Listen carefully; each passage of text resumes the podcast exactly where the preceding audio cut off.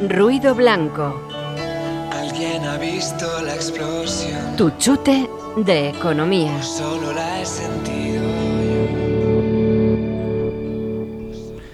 Buenas tardes amigos y bienvenidos al programa número 5 de Ruido Blanco. La verdad es que lo echamos muchísimo de menos, como dice la sintonía y la careta de presentación, el chute de economía. Y si no hay chute todas las semanas, pues nos ha pasado lo que nos ha pasado. Que tenemos mono. Claro, efectivamente. Ruido Blanco, el programa que presenta y dirige nuestra queridísima María Blanco. ¿Qué tal María? ¿Cómo estás? Muy bien, pues recién llegada de, de Italia, precisamente no, no, pudo haber ruido blanco eh, y se quedó en, en, en, silencio blanco, porque estuve en, en, Milán de la mano del Instituto Bruno Leoni, eh, visitando y dando clase en la IULM y dando clase en la Universidad San Rafael y colaborando con el Instituto Bruno Leoni, que hace una labor fantástica desde Milán, pero en, en toda Italia. O sea, te has llevado un dinerillo, ¿no? Por lo que veo. No, si estas cosas las hago solo por amor. Bueno, cuenta qué ha pasado, además. Has tenido una experiencia con el perfume. bueno, pues, pues alguien decidió que mi ordenador también era su ordenador y el de la persona que me acompañaba también. Pero eso es pecata minuta, porque bueno. como me lo he pasado en Milán, en fin, y lo que he disfrutado no tiene parangón. Pues nos Pero alegramos. a pesar de eso, vengo con novedades y con sorpresitas. Nos para alegramos compensar. un montón y además que también coincide con la reincorporación de nuestra queridísima compañera Laura González, que ha estado pues sus ocho semanitas de vacaciones. ¿verdad? cada vez está más tiempo de vacaciones. ¡Qué pasada! Ocho semanitas, como Dios manda, como dice el estatuto de los trabajadores eh, en algún país del mundo, pues oye, fenomenal, que los has disfrutado también. Así ¿verdad? tenía que ser, lo he disfrutado mucho, pero tenía mucha ganas de volver y tenía mucha ganas de estar presente en el programa de Ruido Blanco, porque acuérdate que hace un par de semanas estuve únicamente de, en espíritu. Efectivamente, pero bien que te echamos de menos. Recordad que estamos en directo, que son las 18.02 de la tarde o también las 6.02, para quien le guste más el horario sin dos dígitos. Y es día 14 de mayo. Mm. Recordamos que el día 18 es mi cumpleaños. Y Meto que estamos, y además que estamos a nada de celebrar San Isidro, que para todos los Y madrileños además es ya todo el mundo sabe que San Isidro es labrador poco mordedor. Efectivamente. También está Conchi aquí a mi derecha. ¿De Saluda, verdad? Conchi Diola. Hola. No, pues no digas hola porque no tienes el micrófono abierto. Claro, es- eso pasa, claro. Que no te preocupes que luego te lo abrimos. No hay problema. Será por micrófono, si tenemos 200.000. Oye. Laura, eh, redes sociales y el tema de las apps. Redes sociales, ya lo sabéis, eh, nos gusta hacer los programas interactivos, nos gusta saber que estáis ahí, que nos escucháis, así que tenemos habilitado el hashtag Ruido Blanco en Twitter, estamos en arroba más que una radio y en el WhatsApp en el 648-550-456. También recordar una cosita, estamos también emitiendo en directo a través de YouTube, pero que lo podéis ver directamente en el app o en la página web. Mm, Tenemos donde- apps nuevas, ya están habilitadas, así que nada, las podéis Y descargar. funcionan, ¿eh? Funciona muy bien, Funciona yo estoy ahí pendiente. Un, un consejito a la gente que nos está viendo ahora por eh, el app, eh, apagad si queréis el sonido de la radio, que lo tenéis arriba en un botón verde, y nos escucháis y veis directamente por YouTube, así no tenéis los dos canales abiertos. Pero bueno, a gusto al consumidor, si aquí tenemos para todos. Y también sabéis que a partir de mañana estará disponible el programa en las plataformas habituales, en iBox, iTunes, SoundCloud. Podéis escucharnos Bueno, cuando queráis y en la quiero web. entrar en materia porque quiero presentar a mi sorpresa. Ah, Vamos. Bueno, Vamos. como, como el martes pasado hubo silencio blanco, hoy tenemos ruido blanco por dos. Entonces tengo el privilegio y el honor y el placer de presentar a mi amigo, compañero y, y super colaborador vital, eh, Luis Alberto Iglesias, que es el director de Value School. ¿Qué tal? Pues eh, muchas gracias. Eh, debo decir que, bueno, en Value School no tenemos cargos, ¿eh? pero bueno, sí, digamos que el que está ahí con el día a día, Bueno, es saludando quien a los la invitados, el, lo- el responsable con mi compañero Andrei, Gonzalo Recarte, la gente que estamos ahí, pero vamos, sí, yo soy la cara más visible de Value School, por supuesto. Bueno, eh, Luigi nos va a acompañar eh, todo el programa y a lo mejor en alguna otra ocasión también nos va a, Un placer. a acompañar, así que yo creo que podíamos ir empezando, Luis. Yo creo que vamos directamente a Economía en Formol Exactamente. y empezamos ya directamente con todo. Venga, dale caña. Economía en Formol. Pensamiento económico.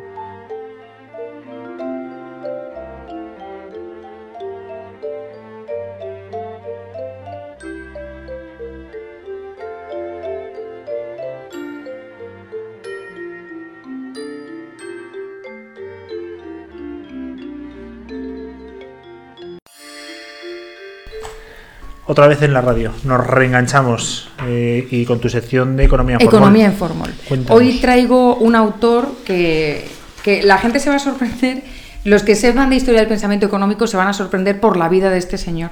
Y los que no sepan de historia del pensamiento económico también se van a sorprender por la vida de este señor y por las ideas que, que, que difundió. ¿no? Me está escribiendo Álvaro Cortina diciendo, ¿tienes a Luigi? Ah. Sí, aquí le tengo, Sí, sí, sí. aquí le tengo, luego le saludas. Bueno, estoy hablando ni más ni menos que del economista francés del siglo XIX, eh, Jean-Baptiste Say. Nace en una familia eh, protestante y, tenía pues tres hermanos, Denis, eh, y, y Luis, y nace justo a finales del siglo eh, XVIII. Es decir, le pilla, le pilla el plan completo que era la Revolución Francesa, Napoleón, la restauración de la monarquía, o sea, la repera, ¿no? Y, es un hombre que él era republicano, ¿eh? Era repu- republicano y, estuvo, y fue miembro del tribunal. Pero a, a pesar de, o a lo mejor no tiene mucho que ver, pero el caso es que el tipo es uno de los representantes más eh, brillantes del liberalismo en Francia. Él era un hombre que, a pesar de ser francés, hablaba inglés también, porque los franceses de aquella época no te creas que sabían mucho inglés. Ni los de ahora. Ni los de ahora. Bueno, no vamos a decir nada de los españoles, pero de hay que decir que los economistas liberales franceses como eh, Bastiat y Say sabían inglés y el tipo se había leído La riqueza de las naciones y estaba entusiasmado por, por dos cosas, por la república frente a la monarquía, por considerar que la monarquía representaba privilegios y eh, por eh, el, mercado y las, la- las ideas de, Adam Smith, porque también representaban fuera privilegios, la competencia es lo mejor, ¿no? Y, y él es el que se embarca en todo eso. Lo genial, iba a decir divertido, pero me parece casi macabro, es que el propio Napoleón, cuando él vio que Napoleón venía un poquito mm, marimandón, ¿no? tenía un poquito, era un poco marimandón, no le gustó mucho. Este era de los míos, sí, era de los míos. Y entonces, le, bueno, se rebeló y por supuesto le quitó del tribunal y, y- y, bueno, cayó en desgracia. ¿Qué creéis que hizo un liberal como él? Cuéntanos, estamos en las cosas. Montó una empresa, ¿eh? Montó una empresa en concreto de, telas, porque su padre había tenido una, fábrica de, te- de telas de seda y él montó una empresa de una fábrica de, telas también. Y cuando llegó la restauración de la monarquía, a pesar de ser republicano, ¿ves? Le pasa un poco como a mí. A pesar de ser republicano, pues se dio cuenta de que la monarquía fue pues el régimen que le sacó de la caverna ¿eh? de donde le había a donde le había metido el dictador zuelo este de Napoleón ¿no? este hombre el emperador Napoleón I vale sale de ahí y entonces es el, el primer catedrático de economía de Francia y su primera cátedra de economía, y esto me encanta, está en la Escuela de, de Artes y Oficios. Y la idea que traigo de Jean-Baptiste Say se la dedico a Luigi, precisamente, porque, porque eh, voy a hablar de la teoría del valor. ¿no? La teoría del valor, ya que Luigi eh, es el que mueve la barca o uno de los motores de Value School, que es la escuela de valor. Eh, una de las aportaciones más importantes de SEI es precisamente la que se refiere a la teoría del valor. Y lo estoy sacando de un artículo, de la segunda parte, de un artículo que publicó en dos partes el, el economista argentino Juan Carlos Kachanowski, lo publicó, se llama Historia de las teorías del valor y del precio, lo publicó en la revista Libertas en el año 95. ¿no? En este, esta, esta segunda parte eh, comienza justo con Jean-Baptiste Say, 1767-1832. Bueno, fue la idea maravillosa es que eh, primero está el valor de las cosas y luego el precio. O sea, todos tenemos tendemos a pensar que el precio está determinado por el coste de producción y luego nosotros valoramos las cosas en función del precio que tiene. No, es al revés. O sea, lo que todo el mundo piensa, lo que normalmente se piensa, es colocar los bueyes detrás del carro.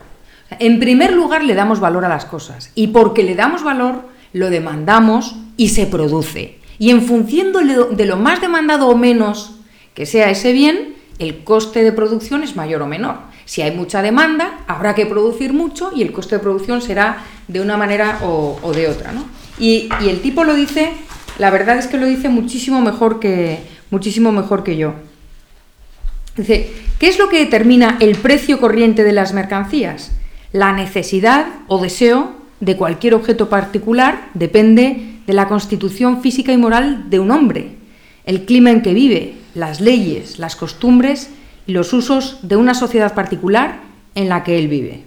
Dice, él tiene necesidades corporales e intelectuales, sociales e individuales, necesidades para él y para su familia. Y pone un ejemplo súper curioso. La piel del oso y sus riendas de ciervo son artículos de primera necesidad para el habitante de Laponia, mientras que su mismo nombre es desconocido para el lacharone de Nápoles, a quien no le preocupa otra cosa en el mundo que tener su plato de macaroni. En Europa, las Cortes de Justicia se consideran indispensables para mantener la unión social, mientras que los indios de América, los tártaros y los árabes no tienen necesidad de tales instituciones. No es de nuestro interés aquí analizar cuál es el origen de estas necesidades. Las tomamos como un dato y razonamos sobre ellas correctamente. Son las necesidades humanas las que hacen que demandemos determinados bienes y lo que le da el valor a las cosas. Y luego es en la producción donde se asume el coste de producir estas cosas que ya vienen valoradas. O sea, primero se valora y luego está el precio en función de ese, de ese valor. Bueno, pues esto que parece tan sencillito y que el ejemplo de Laponia lo pone como clarísimo, es uno de los errores más grandes que existen ahora mismo y que toda la escuela clásica la tenía al revés, desde Adam Smith, Ricardo, etcétera, y muchos economistas, yo te digo que yo me voy ahora mismo a mi facultad y le digo qué determina el precio, me dicen el coste de producción. Nadie dice el valor. Pues es el valor. ¿Qué te parece, Luigi? Pues me parece algo que tardaron muchísimo tiempo los economistas en descubrir y que bueno que corrigió muchas eh, ideas incorrectas que, se, que pervivían hasta entonces. Claro, la importancia que tiene la teoría del valor es que si no sabemos cuánto valen los bienes, si no sabemos cuál es el valor que tiene un bien o un servicio para nosotros, ¿cómo vamos a saber si el precio que me están diciendo es el adecuado o no? O sea, no se puede saber si el intercambio es adecuado o no. Por eso los, todos los economistas, desde Aristóteles hasta el último mono, todos empiezan por la teoría del valor, que es bastante complejita. ¿eh? Eh, Say tiene una particularidad, y es que siendo un economista clásico, bueno, tiene dos particularidades. Es un economista clásico, pero no es inglés o británico, es francés. Eh, esa es una de, las particularidades, porque todos eran o irlandeses o, ingleses, menos él que era, que era el francés, era el extranjero del, grupo. Y la otra particularidad es que su teoría del valor, aunque eh, termina ajustándose a este coste de producción y hablando del coste de producción, comienza siendo una teoría subjetiva. Es decir, después de hablarnos de la ponia y de la piel del oso y las riendas, a diferencia del tipo de Nápoles que solo quiere macarrones encima de la mesa, él eh, dice, bueno, es verdad que el valor es lo que determina el precio, pero ¿dónde es que se genera el valor? En el acto de la producción. ¿Dónde es que se empieza a generar la satisfacción de las necesidades? En cuanto empezamos a producir aquellos bienes que van a ser demandados por estas personas que tienen necesidades. Y ahí es donde ya eh, cruza, digamos, la acera y pasa de una teoría subjetiva que depende de, las necesidades de los individuos a hablar ya del coste de producción, ¿no? que ya es más cuantificable y es como más sencillito. Y ese es el origen, o es la primera vez que se habla de la teoría subjetiva del valor que le pone el foco en el demandante, en el consumidor, el, que, el soberano consumidor. ¿no? Luego ya a partir de ahí es una historia larguísima que forma parte del capítulo 2 de la saga La teoría del valor. Bueno, sí, esto lo podemos llevar a una serie, ¿no? Pues sí, sí, sí, deberíamos hacerlo, ¿no? Todo aquel interesado en la historia del pensamiento económico y en concreto en las teorías del valor, los dos artículos de Juan Carlos Kachanowski, eh, la parte 1 y la parte 2, que están publicados en dos números diferentes de la revista Libertas, pero todos en, en 1995, eh, merece la pena. No es una cosa así, no es un cómic, pero, pero bueno, se supone que, eres un convencido y que te encanta la teoría del valor, así que yo lo recomiendo eh, vivamente. María, eh, para la gente que nos está viendo en YouTube, te voy a pedir un favor. En esta cámara, ponte de pie un segundito y enseña tu camiseta. A la orden, tienes que decir, si no, no está orden. contento. Para la gente, efectivamente. Pero es que, ojo, ojo, esto viene a colación por un tema, que es exactamente lo que estamos escuchando de fondo. Exactamente. A Queen. Yo he venido aquí con mi amigo. Pero acuérdate que hablas al micrófono. Yo he venido aquí con mi amigo. Me voy a comprar un micro de corbata para poder ve- mover y bailar por la sala. No te preocupes, lo tenemos todo. ¿Qué es lo Eh, que estamos oyendo, Luigi? Se llama 39 o 39, es una, la balada folk de Queen, para que nos demos una, una idea. Es una canción muy peculiar, muy desconocida de la discografía de este grupo que es, eh, bueno, ya es, es- es histórico, ¿no? Cantada por eh, Brian May y las voces del fondo de Roger Taylor. Eh, muchos la conocerán eh, por el eh, directo Live Killers, que es quizá el disco que, lo hizo más, que le hizo más famosa y, bueno, se incluyó en el 75 en A Night of the Opera. Bueno, nadie puede decir que de aquí no salen sabiendo cosas. De economía, de música, de todo. Efectivamente. En, en un minutito empezamos con la entrevista Venga. a Luigi.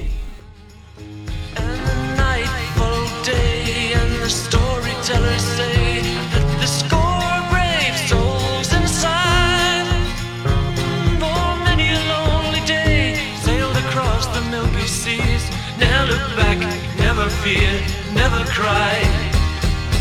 Don't you hear my call? Bueno, pues eh, seguimos aquí, porque realmente el directo se cuece aquí, en el estudio de más que una radio.com, cuando son las 6 y 16 de la tarde este día 14 de mayo. Mañana San Isidro, una fecha marcada en rojo en tu calendario, Laura, ¿verdad? Sí, para todos los madrileños, claro Para que sí. madrileños. tenemos Para mí celebrar. especial. Efectivamente, ¿por qué en especial? Porque es mi cumpleaños. Toma ya. Ah, Otros cumplen el 18. Qué bueno, pues mi abuela, mi abuela que lo sepas cumplía el día 15 de mayo también. Irune Ariño, la eh, vicepresidenta, perdón, subdirectora del Instituto Juan de Mariana, también. Le Qué mando bueno. desde aquí un beso. Pues eh, te felicitamos ya para mañana. Gracias. En el podcast, como el podcast va a salir el día 15, felicidades María. Eh, recordamos un segundito las redes sociales y ya vamos directo a la entrevista. Estamos en Twitter, arroba más que una radio, estamos usando el hashtag ruido blanco y en el WhatsApp en el 648-550-456. Escribirnos y si queréis podéis felicitar a María, por supuesto. Oye María, vamos ya directamente a por Luigi. Vamos a por Luigi. Venga. Bueno, yo tengo el problema con Luigi que como le conozco desde hace Mucho unos tiempo, cuantos sí, años, sí, sí. pues sé todo lo que sé las respuestas. Así que yo estoy aquí un poco de, de, eh, garante de la verdad. O sea, Bueno. si él miente, yo voy a decir no, no Qué es verdad". bueno. Tenemos ahí un ruido, ¿no? Bueno, a mí me llama mucho la atención eh, la empresa en la que en la que estás, ¿no? Porque Value School, ¿qué es? ¿Qué es una escuela o qué es eso? Bien, hay que decir que Value School se encuentra en internet en la dirección www.valueschool.es. Eso lo digo ya de entrada para quienes nos quieran localizar. También la actividad de Value School se, se puede ver fundamentalmente en su canal de YouTube, ¿vale? Tenemos un canal muy potente con vídeos todas las semanas. Entonces, esto es un proyecto de filantropía privada. El matrimonio García Paramés, María Ángeles y Francisco García Paramés, un famosísimo inversor español que ha hecho ganar mucho dinero a sus partícipes invirtiendo de la forma que vamos a explicar a continuación, pues bueno, ha decidido que hace falta en España una institución, un proyecto que difunda la cultura financiera y sobre todo que dé a los españoles o al mundo hispanohablante, porque nos dirigimos a todos aquellos que hablan español, la información para que todos podamos tomar decisiones de ahorro e inversión informadas según nuestro perfil y nuestros objetivos. Vale, muy bien. ¿Y cómo se hace eso? ¿Cómo se le enseña a la gente? O sea, ¿le, le- mandas cartas a su bufón o qué? No, lo hacemos fundamentalmente con actos en nuestra sede que está en la calle José Abascal 45 y que se transmiten por YouTube cada vez, cada vez que los hacemos. Y voy a explicarlo muy, muy claramente, espero. Cada mes tenemos cuatro actos, más o menos. Algunos días tenemos, algunos meses tenemos seis, algunos meses tenemos tres, pero son fundamentalmente presentaciones de libros, porque publicamos libros de inversión entrevistas con gestores de fondos eh, extraordinarios que hacen ganar mucho dinero a sus partícipes. También tenemos charlas de ahorro, de cultura financiera básica y luego tenemos las masterclasses, tú has dado algunas de ellas, ¿no? Sobre temas de una ruta pedagógica que llamamos la ruta value. Eh, Traemos a un especialista que nos habla, por ejemplo, de economía, como ha hecho María varias veces, de finanzas. Entonces, como veis, cuatro mm, tramos, digamos, de aprendizaje diferentes. Todo va al canal de YouTube y poco a poco, semana a semana, y ya llevamos casi dos años, damos la formación para que luego tú te lo estudies, te lo aprendas, veas que te convenza y ya tomes una decisión pues, de inversión o de ahorro con algún gestor o un estilo que te convenza más. Pero, a ver, ¿esto es una cosa dirigido a los estudiantes universitarios exclusivamente? a todo el mundo. Para los estudiantes tenemos Es para todos, pero para ellos en concreto tenemos ahora mismo una iniciativa fantástica que es la segunda escuela de verano de inversión en valor para jóvenes de 18 a 25 años, universitarios, gente que quiere, que tiene interés, no hace falta preparación ni, bagaje, simplemente un interés sincero en ver de qué va esto y aprender con los mejores. Lo hacemos en la última semana de junio y la primera de julio. Vale, pero eh, por ejemplo, eh, todo lo que no es esta cosa especial para universitarios, cualquier persona que no sepa de, de nada puede ir tranquilamente y no se va a perder, o, o esto es una cosa muy especializada para, para la gente, No para los listos de la clase. Como dice un amigo de la casa de, de Value School que se llama Martín Huete, invertir es mucho más fácil de lo que nos han contado. Es decir, esto la industria lo envuelve en una especie de oscurantismo y de cosa muy compleja porque te van a cobrar muchas comisiones por ello y te van a vender productos muy extraños y quieren que tú les necesites, pero en Value School desmitificamos todo eso, lo enseñamos y cualquiera que, tenga un mínimo interés, evidentemente que informarse, pero cualquiera lo puede hacer. Ya, bueno, me lo estás contando como si fuera cosa de niños. Venga, es que ca- casi, vamos a ver, es una, es una cosa de adultos porque hay que tener los fondos para poder invertir, que no significa nada más que que tener ahorro, ahorro eh, mensual, regular, que puedas invertir, ojo, siempre dinero que no haga falta en cinco años más o menos, es el plazo que decimos que uno esté invertido sin tocarlo, ese dinero, pues eh, siendo un chaval no lo vas a tener, ¿no? Pero ya, si tú tienes ya tus primeros salarios, es fundamental que los pongas a trabajar para ti, porque la inflación que es algo de lo que tú has hablado seguramente, se come el poder de compra de ese dinero y no debes permitirlo. ¿Y tú no crees que esa formación se debería empezar prontito, precisamente la edad de los niños? Pues mira, eh, venga, voy a decirlo. Me alegra que me hagas esa pregunta, porque justo un proyecto hermano de Value School se llama Value Kids. Es decir, llevamos todos estos principios de ahorro, finanzas básicas y orientación a inversión a largo plazo a los más jóvenes. Colegios, institutos, compañeros míos de Value Kids. Cuando yo no les veo en la oficina me pongo muy contento porque sé que están con los nenes y nenes de 5 años hasta chavales de segundo de bachillerato, chicos y chicas, enseñándoles todo esto de una forma muy práctica con juegos de mesa. Es una pasada. Vale, cuéntame cuál es tu libro, o sea, el libro que tú recomendarías que gente, que los learners como yo de la inversión también podamos entender. Bueno, pues vamos a ver. Creo que muchas veces lo que nos eh, impide dar el paso es el miedo y la desconfianza. Tengo, he- he- quiero hablar de un libro que se llama La educación de un inversor en valor, cuyo autor es Guy Spear. Es un estadounidense que ahora vive en, en- en Zurich, en Suiza, y vamos a conocer el viaje de un lobo de Wall Street que, se, que entre tiburones se dio cuenta de que esto no era lo que él quería hacer a un inversor en valor, que veremos los valores, la integridad, la honradez, el sacrificio por dar a los partícipes de sus fondos la mayor rentabilidad posible y la filosofía de vida que explicamos en Value School. Entendiendo eso puede caerse y derrumbarse una gran barrera que es, madre mía, ¿en, quién- en manos de quién dejo yo mis ahorros? Pues en personas como Guy Spear. ¿Qué, más podemos, o sea, qué más, cuál es el, mensaje que tú crees que nos está lanzando Guy Spear?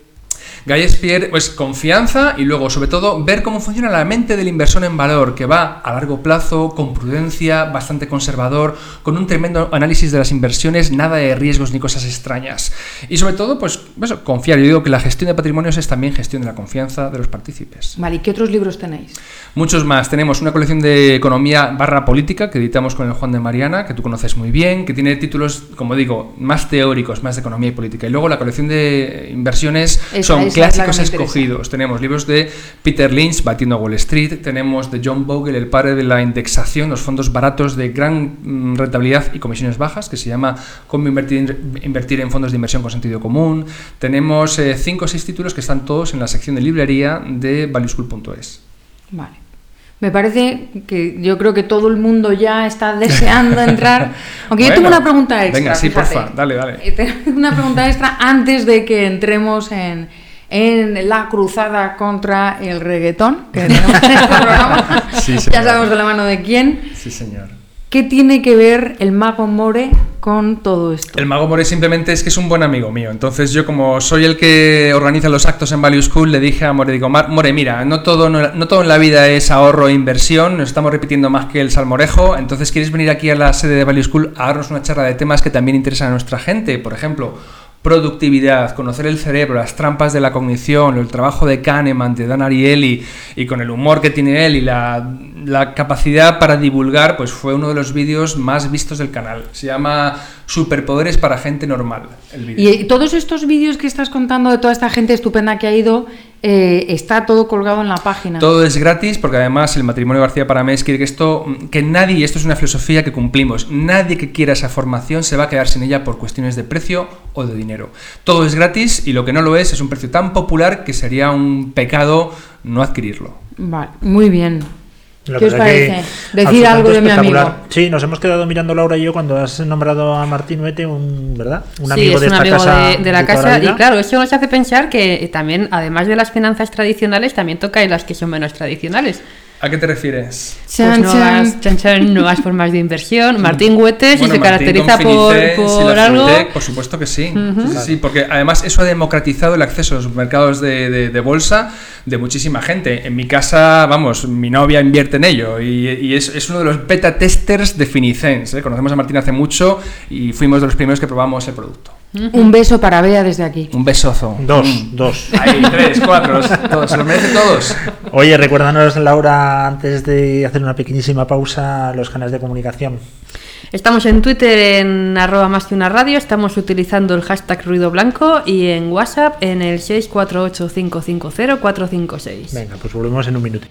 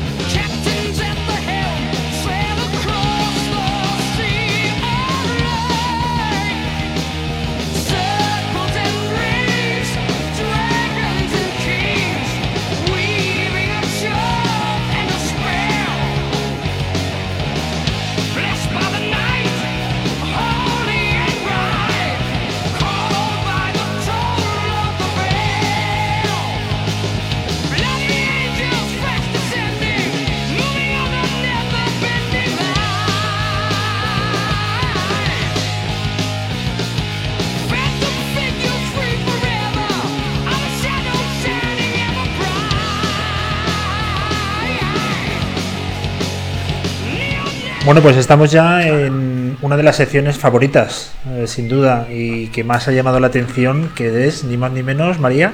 Rock and Pills. Claro, es que a mí me da un poco vergüenza apellido Rock and Pills. Pero claro, con que ese acento americano que tienen los dos me dejáis en fuera de juego. Bueno, tenemos ya al otro lado de la línea a nuestro amigo Álvaro Cortina. ¿Qué tal? ¿Cómo estás? ¿Qué, qué tal? ¿Cómo estáis? ¿Cómo estáis todos? ¿Eh? ¿Nos has hecho de menos? navegante que creo que tenéis por ahí. Vaya pedazo de lujo. ¿Nos has echado de menos? Pues sí, la verdad es que sí. ¿Y vosotros a mí? Muchísimo. ¿Qué nos traes hoy?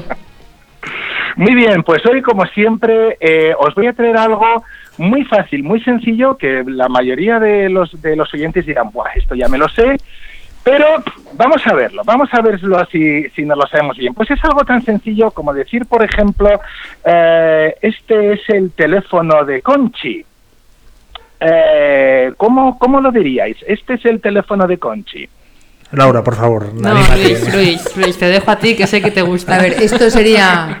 No, eh, this Luigi no vale, Luigi no vale. Bueno, pues Conchi's telephone. This is, this is Conchi's telephone. Okay, Claro. this is Conchi's telephone. Pero también que this telephone is okay, so this telephone is mine and that telephone is Conchi's, okay? Ah. Este es este es mi teléfono y ese es el de Conchi, ¿vale? Por ejemplo, ¿cómo diríais estos cuadernos son de Laura?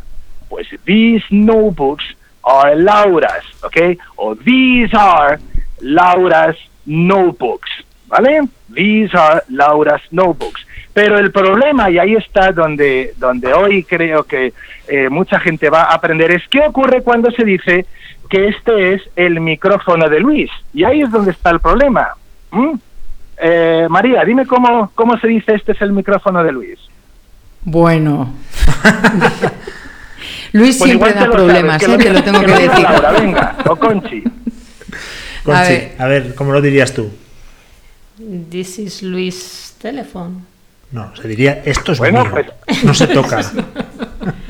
a ver, Álvaro, ¿cómo se pues dice? aquí el problema, el problema que tenemos es que, ojo, ojito con los nombres que terminen en S, como Luis, como Andrés, como Lucas, como Sonsoles, etcétera. Porque en este caso se dice, this, thi- this microphone is Luis's.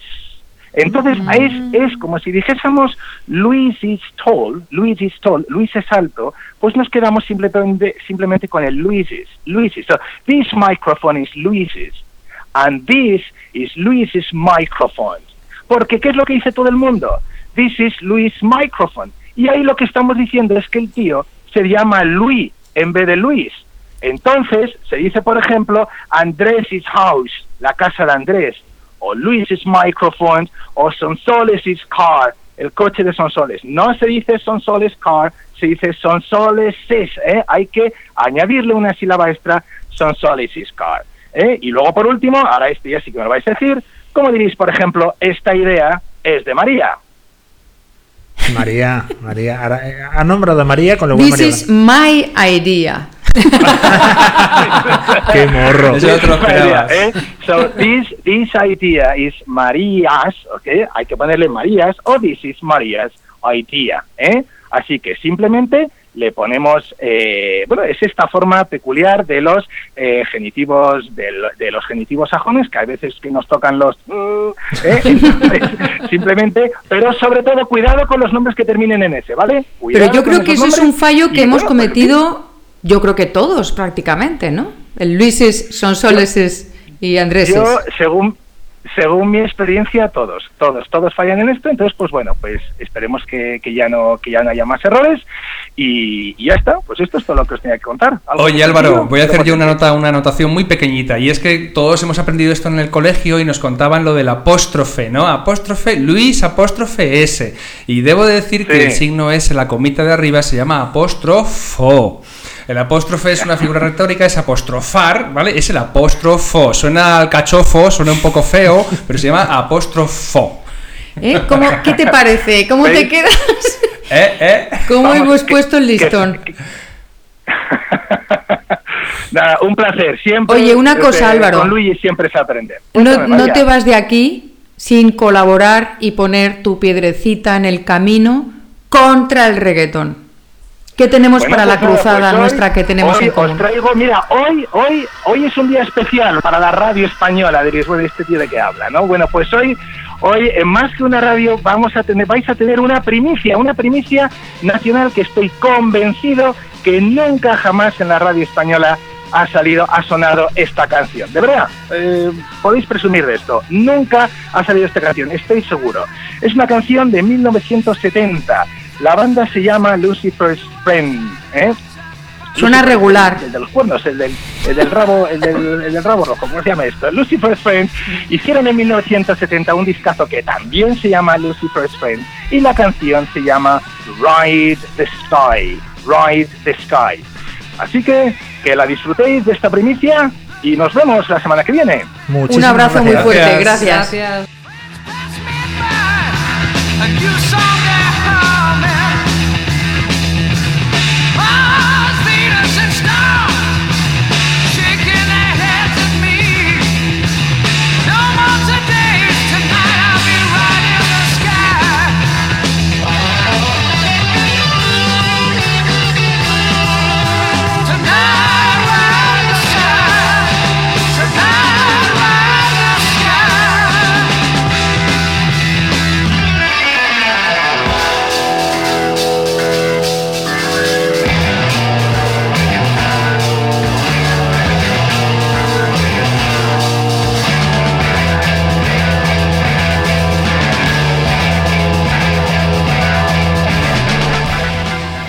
Bueno, eh, para los señores que nos escuchan de las GAE, a lo mejor sí alguna vez se ha emitido, ¿eh? O sea, que tampoco. Si nos Alvariño vamos ha dicho tan- que no se ha emitido, no se ha emitido. Bueno, en este programa aprendemos de todo, ¿eh? Absolutamente Lo todo. del apóstrofo, Ah, ¿cómo esto ha no bestial? Tenía que venir aquí un traductor como soy yo en mi vida pasada a decir cómo se llaman las comitas. Vamos a cambiar esto de que solo hablamos de pensamiento económico, vamos, a hablar aquí ampliarlo. de todo, aquí cabe todo. Claro, claro que sí. Bueno, eh, María, has venido con, con fuerza, nadie te lo puede negar. Mm, Nos has echado muchísimo menos, nosotros a ti un montón. Pero la semana que viene nos volvemos a ver, ¿no? Sí, a mí me gustaría además invitar a, a Luis Alberto Iglesias, a Luilla que venga cuando, cuando quiera. Mm. Será un placer. Y la semana que viene, pues ma- habrá más ruido blanco y muchas más cosas que comentar. Pues eh, fantástico y la verdad que lo estamos deseando. Laura, yo creo que un repasito a las redes sociales y recordar a todo el mundo que nos está escuchando que ya lo pueden hacer a través de, de las apps. Me imagino que obviamente ya lo estarán haciendo, pero por si acaso algún despistado que está escuchando por eh, internet, eh, por el PC directamente, bueno, pues que lo sepa. Sí, yo creo que más de las apps, porque yo creo que la localización en redes la tienen clara, ¿no? Yo creo que Sí, esa- ya lo, esa- lo hemos explicado muchas eh, veces. eso sí, eso Pero sí. tenemos apps nuevas para quien tenga iPhone, para quien tenga Android, que se la descarguen porque funcionan muy requete bien. Bueno, pues las 6 y 36 de este 14 de mayo, cuando se esté emitiendo el podcast Cumpleaños de María, 25 años. Felicidades María desde el podcast.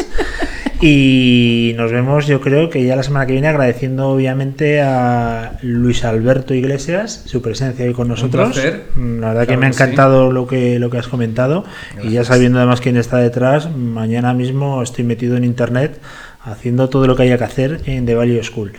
¿Algo más, María? Un abrazo muy fuerte y el programa que viene pues habrá mucho más ruido blanco. Nos vemos nada, en aquí os esperamos, días. como dice la canción, por si te atreves a jugar, ¿no? Efectivamente. Un abrazo. ¿Alguien ha visto la explosión? ¿O solo la he sentido yo? Ruido blanco. ¿Alguien ha visto la explosión? Tu chute de economía ¿O solo la he sentido yo? con María Blanco.